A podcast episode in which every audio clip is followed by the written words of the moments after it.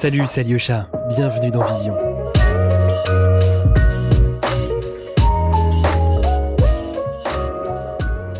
En 2021, vous pouvez désormais nous soutenir sur Patreon et nous aider à sortir des podcasts avec plus de régularité. Le lien est dans la description. Un grand merci aux premiers contributeurs, Shoshana, Lina et Isabelle. Bonne écoute. Je plonge les mains à l'intérieur d'un macro pour en extraire les entrailles. L'amas gluant atterrit dans un sac en plastique. Il fait chaud, ça sent la marée. Une odeur douce, nauséabonde et familière. Les mouches s'affairent, les blocs de chair changent de couleur. La vie et la mort sont à l'œuvre. C'est le ventre de la mer. Je suis Lucille Boiron et je suis photographe.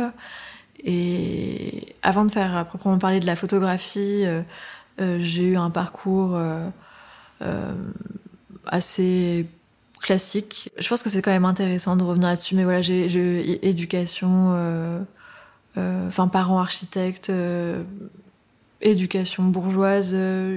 j'ai été élevée dans un monde d'images et, une élève paresseuse, mais plutôt bonne et j'ai fait des études de d'art appliqué. Je, je, ça me plaisait, j'étais plutôt voilà, mais je sentais qu'il y avait quelque chose. Euh, tout ça était assez ennuyeux finalement. Et euh, arrivé à ma troisième année donc euh, d'art appliqué en communication visuelle, j'ai eu un cours, euh, un cours de alors c'était euh, c'était de la photographie, mais je me souviens très bien, on, on, avait commencé euh, à faire euh, du sténopé. Et là, il y a eu, je sais pas, il y a eu un truc qui s'est passé, il y a eu un moment de bascule où je me suis dit, mais enfin, j'ai pas envie d'être graphiste, j'ai pas envie de travailler dans la publicité, j'ai et, et et cette espèce de spectacle d'assister à la création d'une image d'un point de vue vraiment métaphysique euh, ça, je pense que ça m'a bouleversée d'une certaine manière. Et donc un peu sur un coup de tête, j'ai passé le concours de Louis Lumière, qui est une école extrêmement euh, technique, alors que moi j'étais absolument pas technicienne. J'avais fait un bac littéraire. Euh, j'avais voilà aucune connaissance technique euh, liée à la photographie et ni même aucune connaissance euh, en, termes physiques voilà et, donc j'ai passé ce concours je l'ai eu et, c'est là que ça a commencé. Je pense que si je devais relater un premier souvenir en lien avec la photographie, ce serait plutôt un, un souvenir traumatique, puisqu'enfant, j'avais, euh, je ne supportais pas euh, qu'on me prenne en photo, ou plutôt je ne supportais pas de me voir figée euh, en photo dans les albums de famille. Il y avait quelque chose de l'ordre du rapt. Je, je, je ne comprenais pas, enfin, je, je, je ne me retrouvais pas dans ces images, et j'avais l'impression qu'on me volait quelque chose. Et je pense que je suis venue à la photographie après, euh, justement peut-être, disons que c'est devenu un, justement un outil euh, d'émancipation. Comme beaucoup d'adolescents, je pense, euh, voilà, le, le, contrôle de son image, c'est quelque chose d'assez courant, enfin que et encore plus aujourd'hui, je pense à travers les réseaux sociaux, etc. Mais avant, enfin après c'est d'abord devenu donc voilà un moyen de contrôler ma propre image et ensuite je pense que c'est devenu aussi une façon non pas de contrôler le monde qui m'entoure, mais disons d'ordonner euh, le, chaos. En fait, j'avais le sentiment que je pouvais euh, rendre tolérable ce qui me semblait intolérable. Et, voilà, en fait, je vois vraiment la photographie comme presque un acte de digestion. C'est comment on va prendre des petits morceaux, des petites portions du monde et euh, faire en sorte que, enfin, les absorber et finalement les faire nôtres. Je pense que mes inspirations, euh, c'est avant tout, euh, je, pense que c'est plus la peinture, le cinéma que la photographie. Je pense à, à Luciane Freud, euh, Francis Bacon, euh, Louise Bourgeois, enfin toujours une espèce d'art de la viscéralité. Euh, ça, c'est des choses qui m'ont marqué euh, plus jeune et qui me hantent encore. Et enfant, c'est vraiment l'image animée euh, que ce soit euh, voilà les les films de Jacques Demy, euh, Le Roi et l'Oiseau, les films de Miyazaki, et, aussi toute cette culture, euh, enfin voilà, du dessin animé, euh, même de la télé-réalité, je dirais même.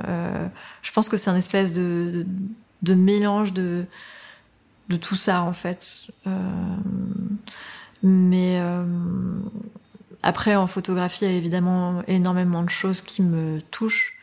Euh, mais je dirais que mon premier, la première exposition qui m'a marquée, jeune, il y en a deux. Je dirais que c'est celle de, Diane Arbus euh, au jeu de paume. Et je me souviens de toute la série des Fricks. Ça, ça m'avait, euh, ça m'avait bouleversée.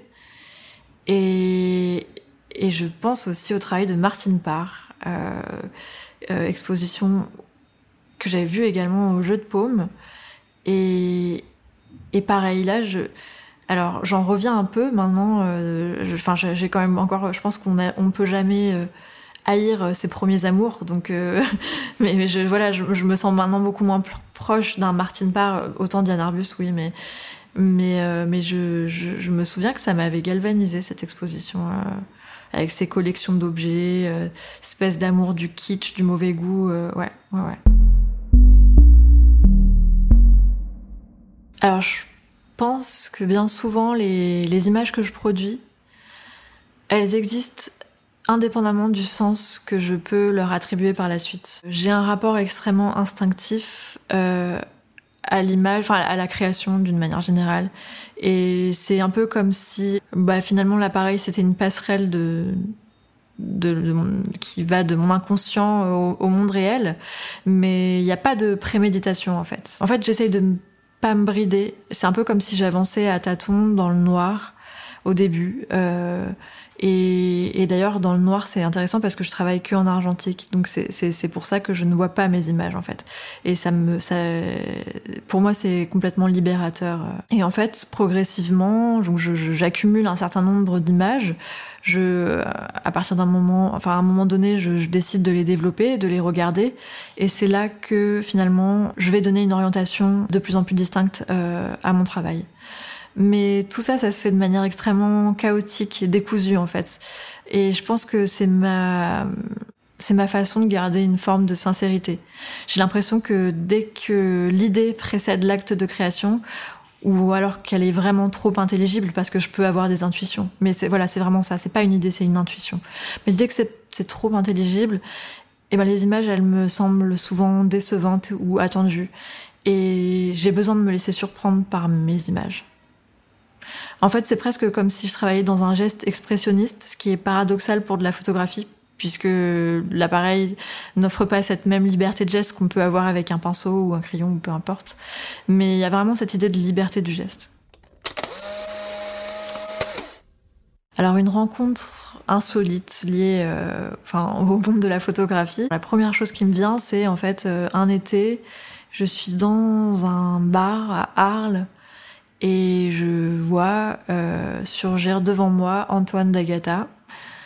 Euh, je, voilà, son visage est extrêmement euh, reconnaissable, donc il n'y a pas de, doute quant à son identité. Il se met devant moi, il me regarde droit dans les yeux, il prend son chapeau, il le pose sur ma tête et il repart. Et moi, ça faisait des années que je connaissais son travail, que je, je, je fan absolue de, de, de ce qu'il fait.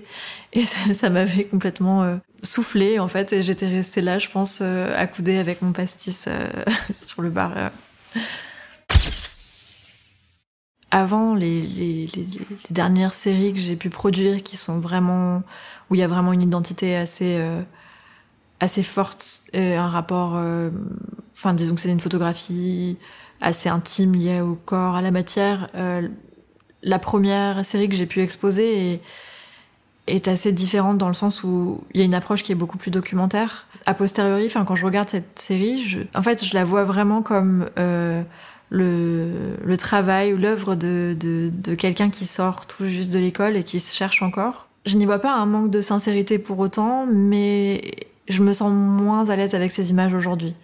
Je, je, ne les renie pas, elles sont là. D'une certaine manière, même si elles ne me racontent pas moi, elles racontent quelque chose de moi. Mais disons que je pense que j'avais besoin de passer par une série où je, je peut-être que je raconte l'histoire d'autres personnes, mais le problème, c'est des photographies que j'ai prises sur des campements de migrants. Euh, et, et, je pense que... Alors je sais pas si on peut parler de légitimité, mais, mais, mais aujourd'hui je me sens moins légitime ou plus légitime. Euh, et il y a une telle profusion d'images liées euh, à ces problématiques. Il y a une telle que finalement je, je ne trouve pas ma place là-dedans et j'ai aucun regret sur l'aventure humaine que ça a pu être parce que ça a été une aventure euh, assez incroyable. Par ailleurs, je pense qu'il y a quand même un lien. Enfin, de toute façon, euh, on n'est pas fait d'un seul bloc. Et, oui, il, y a des liens entre ce, premier travail et ce que je fais maintenant. Et je pense notamment. Alors, il y a, deux choses. Il y a bon, déjà, d'une part, euh, cette espèce de, de volonté cette envie permanente qui est celle de vouloir montrer ce qu'on cache, de montrer les interstices, de montrer l'obscène, non pas que ce soit enfin, quand je dis obscène, là, c'est ce qui doit rester en dehors de la scène, ce qu'on ne montre pas.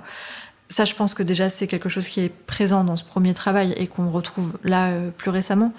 Et après, effectivement, euh, une fascination pour la ruine, pour ce qui est abîmé. Pour, euh, enfin, j'ai pris beaucoup en photo des détails de, de, de, détritus, de, de tentes déchirées, de, euh, de ce qui est laissé à l'abandon. Sauf que là, en fait, c'est des objets physiques. Et moi, je me sentais pas capable, et d'ailleurs, là, pour le coup, j'ai aucun regret là-dessus, de montrer. Euh, euh, de montrer les hommes. Là, je me suis rabattue sur finalement les objets, les tentes, etc. J'ai fait des portraits d'hommes, mais les des portraits où il y avait quand même une forme de mise à distance qui me semblait indispensable, étant donné la situation. Je me sentais pas, voilà, le droit de, de, les montrer dans des situations de faiblesse absolue ou Là, l'idée c'était de leur redonner une individualité. En revanche, euh, tout ce qui était lié, euh, voilà, au matériel, aux objets, etc. Euh, j'avais une fascination pour la ruine, ce qui est laissé à l'abandon. Après, voilà, effectivement, d'un point de vue purement, enfin, si on doit parler d'esthétique, je pense qu'il y a toujours le même attrait pour la couleur, pour cette espèce de soleil cru qui qui ne trompe pas entre guillemets.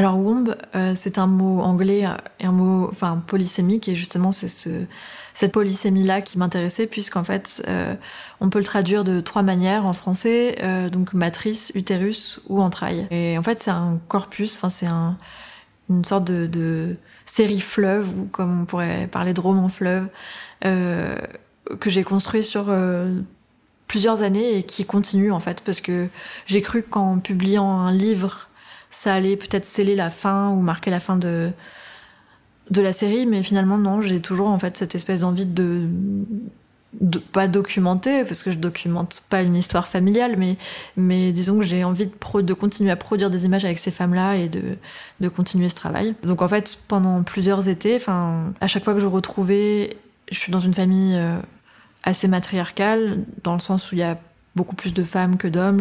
J'ai que des sœurs, j'ai beaucoup de sœurs. Mes parents ont divorcé, j'ai vécu avec ma mère après, donc il y a vraiment la figure de la femme est, marquante, présente dans ma famille.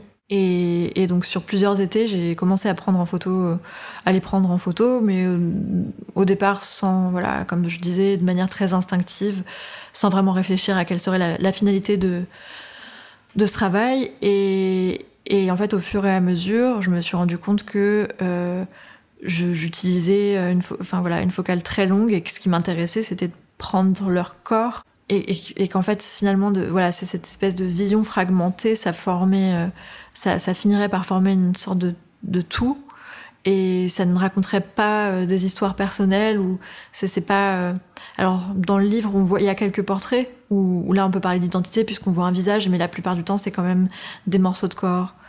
Et dans le même temps j'ai commencé à produire des natures mortes et à confronter ces deux ces portraits enfin ces visions fragmentées et ces natures mortes. Finalement il n'y a plus d'individualité, plus de genre, et seulement les fragments qui forment un seul et même corps.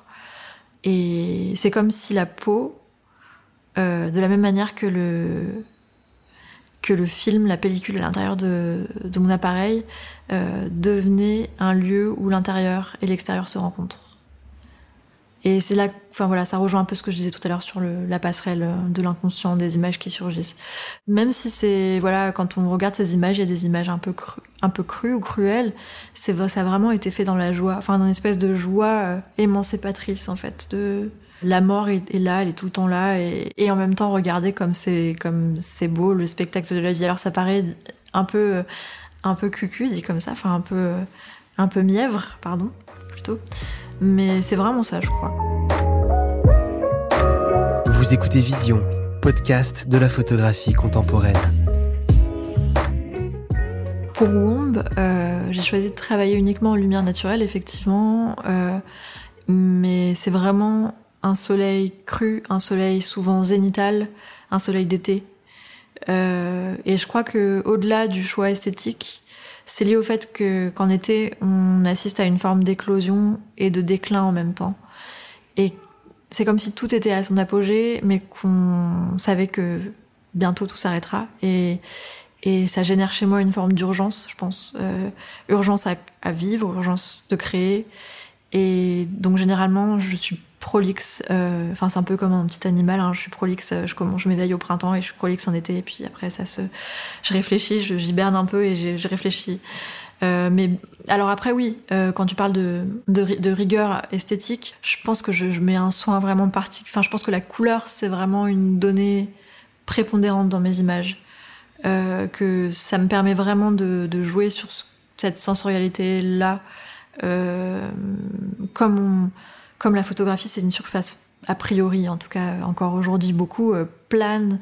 Euh, j'ai besoin de rendre ce côté euh, grumeleux ou doux ou enfin se ou peu importe mais je pense que c'est vraiment ça passe par la couleur et donc oui je travaille en argentique alors pour les raisons que j'ai évoquées précédemment pour cette temporalité le fait de ne pas voir ces images mais aussi pour le grain que ça génère puis enfin même la dimension métaphysique enfin c'est c'est c'est je trouve ça tellement beau de se dire que c'est le la lumière qui vient brûler une surface sensible comme la lumière vient brûler la peau ou vient voilà. Après c'est vrai que que parfois euh, en tant que photographe euh, j'ai du mal à, à je pense que c'est de mon passé de d'élève de, Louis Lumière qui fait que maintenant je ça me ça m'agace de parler technique et en même temps je me dis c'est idiot parce que parce pourquoi un peintre un peintre parlera volontiers de de, du médium qu'il utilise. Alors pourquoi un photographe euh, Mais je pense qu'on a cette espèce de, de fantasme, un peu de, imaginaire collectif du chasseur d'images. Euh, euh, genre, je c'est horrible, je vais faire une grosse caricature, mais de Jean-Louis, 60 ans, chasseur d'images. J'ai utilisé cette telle focale alors qu'en fait c'est idiot on ne devrait pas avoir honte de parler de ça. Mais mais oui moi j'ai encore ce truc où je, mais aussi parce que euh, bon là on, désolé c'est un peu une petite digression mais il y a quand même encore cette espèce de de la photographie est un art moyen, est un art qui n'est pas exactement euh, intégré au marché de l'art actuel. Et donc, euh, dès qu'on parle de, technique et tout, de ce côté un peu euh, mécano et tout, il y a euh, ce regard en surplomb dont on peut parfois souffrir en tant que photographe. voilà. Une petite digression, enfin parenthèse fermée. je pense qu'effectivement, le choix de la focale est aussi une donnée importante et prépondérante puisque je ne travaille qu'avec une très longue focale, souvent la même. Et ça, ça, ça, forcément, ça donne l'identité des images. Comme je disais tout à l'heure, je crois que la, euh, dimension sensitive de mes images, elle est euh, avant tout retranscrite grâce à la couleur. Mais c'est vrai que dernièrement, euh, alors déjà j'ai produit une série sans, en fait, bah, pendant le confinement, disons que j'avais pas accès, enfin j'avais pas la possibilité de de m'approvisionner en pellicule ni de développer mes pellicules. Donc j'ai produit une série euh, uniquement euh, en numérique euh, et donc qui parle aussi de la matière, du corps, des humeurs. Et plutôt que de passer par voilà enfin uniquement alors la couleur est évidemment encore cruciale dans cette série là c'est toute une série qui parle de du fantasme en fait je, mélange cette série là avec une série que j'ai faite précédemment qui est toute une série d'images que j'ai réalisées dans un bloc opératoire euh, avec un chirurgien esthétique. Je savais pas tellement quoi en faire de cette série là en fait elle avait été euh, initiée euh, par une commande pour le monde magazine. Euh, même si moi ça faisait déjà des années que je travaillais, enfin que ce sujet-là m'intéressait évidemment, mais euh, voilà, il y a eu un élément déclencheur. On m'a on m'a appelé, j'ai fait des images pour le monde. Et ensuite euh, ça s'est bien passé, donc j'ai continué. Le, le chirurgien m'a autorisé à le suivre sur d'autres opérations et pendant un an ponctuellement je suis j'ai pu assister à plusieurs opérations et euh, j'ai pu faire des images. Simplement, euh, à l'issue de, ces, différentes prises de vue, je me suis trouvée bien embêtée parce que, d'une part, je ne savais pas tellement quoi faire de ces images. Euh, je me trouvais un peu face à un problème éthique qui était de Bon, euh, tu as pris en, photo ces femmes que tu ne connais absolument pas, tu ne connais pas leur histoire, pourquoi elles se font opérer. Euh, tout ce que tu fais, c'est de la projection, parce que voilà, évidemment, moi, c'est un sujet qui me, je n'y suis pas allée euh, simplement comme une voyeuse. Je, pense que c'est un, sujet qui me touche, qui me touchait intimement et, il y avait comme un effet miroir, mais je, je me sentais pas encore légitime de, montrer ces images comme ça. Euh, bon, les images peuvent se suffire elles-mêmes, mais il faut quand même les accompagner d'un propos, même si je suis pas toujours très à l'aise pour le faire. Et là, je, je voyais pas comment ça pouvait sortir.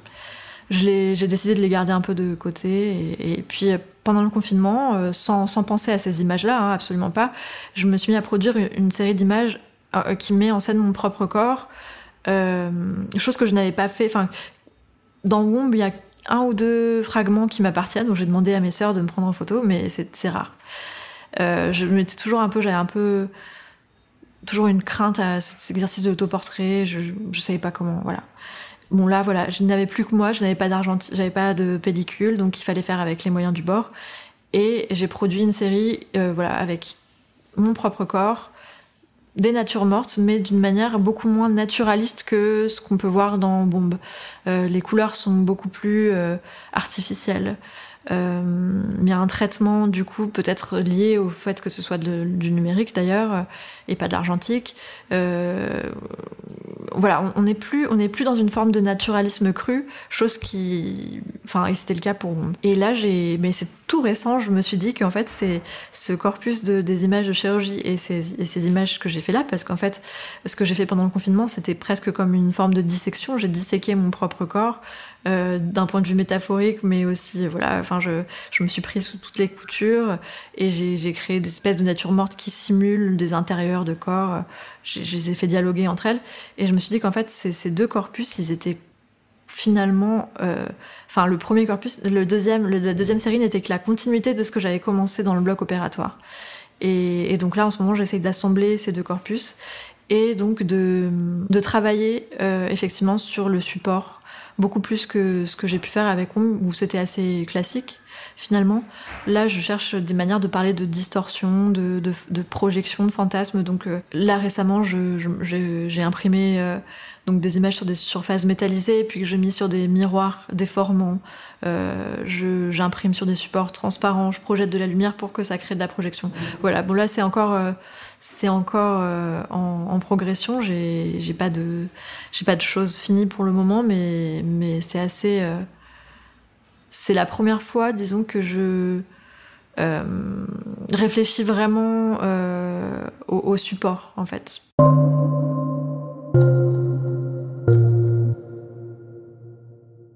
Dernièrement, j'ai eu la chance de, pouvoir avoir une place en atelier, chose qui ne m'était jamais euh, arrivée avant. Quand on est photographe, on est euh, euh, il y, a des avantages et des inconvénients, comme dans n'importe quelle pratique, mais disons qu'on est assez solitaire et qu'on a finalement, alors ça dépend des pratiques de chacun, mais la plupart du temps, on n'est pas nécessairement besoin d'avoir un lieu euh, euh, dédié, sauf si voilà vraiment on fait que du studio ou des choses très spécifiques. Moi, ce n'était pas mon cas, mais j'ai eu la chance de pouvoir, voilà, récemment avoir un atelier donc à Clichy avec Push Manifesto qui est une, euh, sorte d'incubateur. Alors, ils se définissent, genre, je déteste ce mot, hein, désolé, euh, ça fait très Startup Nation, mais voilà, ils se définissent comme incubateur d'artistes. Euh, mais disons qu'en fait, c'est une, en gros, une ancienne tour de bureau qui a été réinvestie par donc de nombreux artistes. Je crois qu'on est 170. Et en fait, je, vois bien que ça a eu des répercussions sur mon travail, euh, bah, sur ce que je disais précédemment, sur le fait de pouvoir expérimenter, euh, d'avoir un, lieu vraiment à soi, et aussi sûrement, et ça je pense que c'est important, c'est de créer une, enfin forme de porosité avec d'autres euh, pratiques, puisque euh, là, on est 170 et je pense qu'on est sur les 170, on doit être très peu de photographes, mais il y a évidemment beaucoup de plasticiens, vidéastes, euh, des gens qui voilà euh, ont une approche complètement différente. Et ce qui est vraiment plaisant, c'est que ça, ça génère une forme d'émulation entre nous et peut-être que ça nous pousse chacun à explorer des, des champs, des choses qu'on n'avait pas explorées jusqu'alors.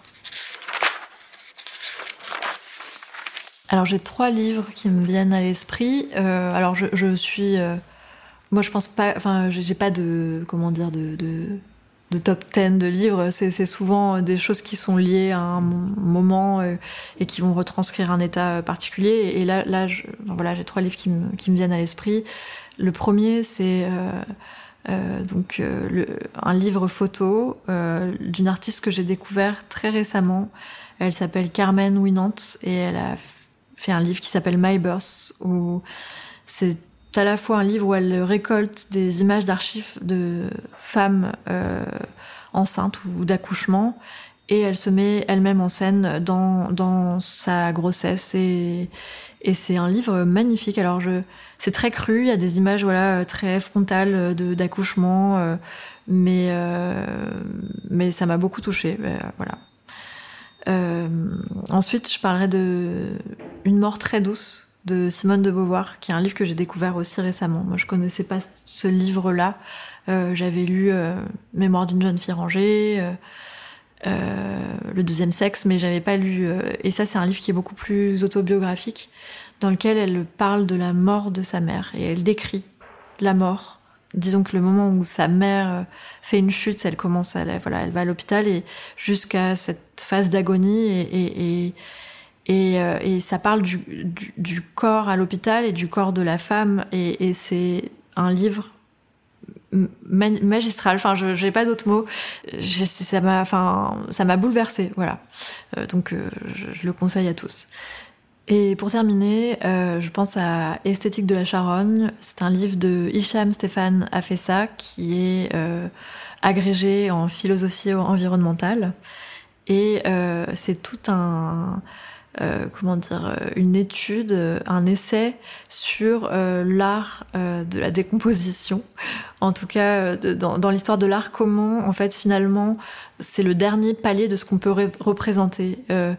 Pas la mort, parce que la mort, évidemment, elle a été représentée à tort et à travers, partout, dans la poésie, la, peinture, partout, mais vraiment le spectacle pur et dur de d'un corps en décomposition. Et, donc voilà, c'est passionnant. je, j'ai pas, je, pour être tout à fait honnête, je n'ai pas tout lu parce que c'est assez dense, mais euh, mais euh, c'est, vraiment un très beau livre et il y a des magnifiques euh, illustrations de cire anatomique. Enfin, c'est très beau.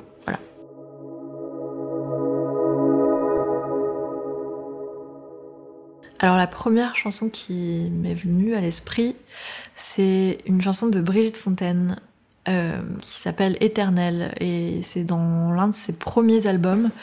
Euh, l'album s'appelle Brigitte Fontaine est folle euh, et c'est alors c'est vraiment ses tout premiers albums. Elle avait pas encore, euh, c'est pas la Brigitte Fontaine d'aujourd'hui. Il y avait pas encore cette espèce de, de dissonance absolue. Enfin moi je l'aime beaucoup, hein, mais c'est vrai que j'ai plus de mal à écouter ses, derniers albums, même si enfin j'adore le personnage, mais c'est un peu plus compliqué pour moi d'écouter.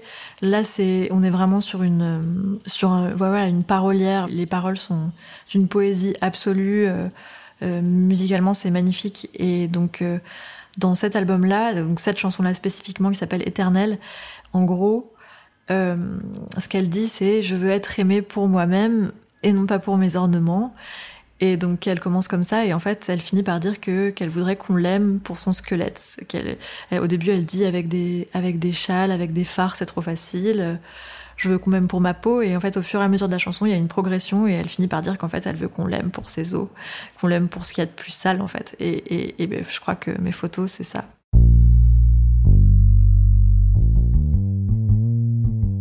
Le futur de la photographie, euh, c'est dur pour moi parce que je, voilà, je pense que l'image, et l'image photographique en l'occurrence, c'est à, à la fois un poison et c'est un antidote.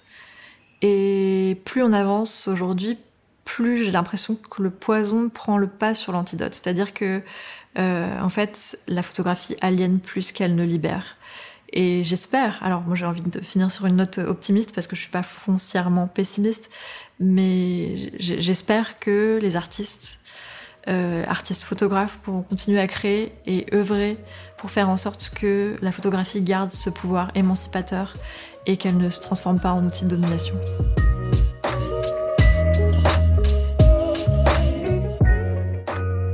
Merci d'avoir écouté Vision. Si le podcast vous a plu, abonnez-vous et partagez-le autour de vous. Laissez-nous une note et votre avis. Ça nous aide beaucoup. À bientôt.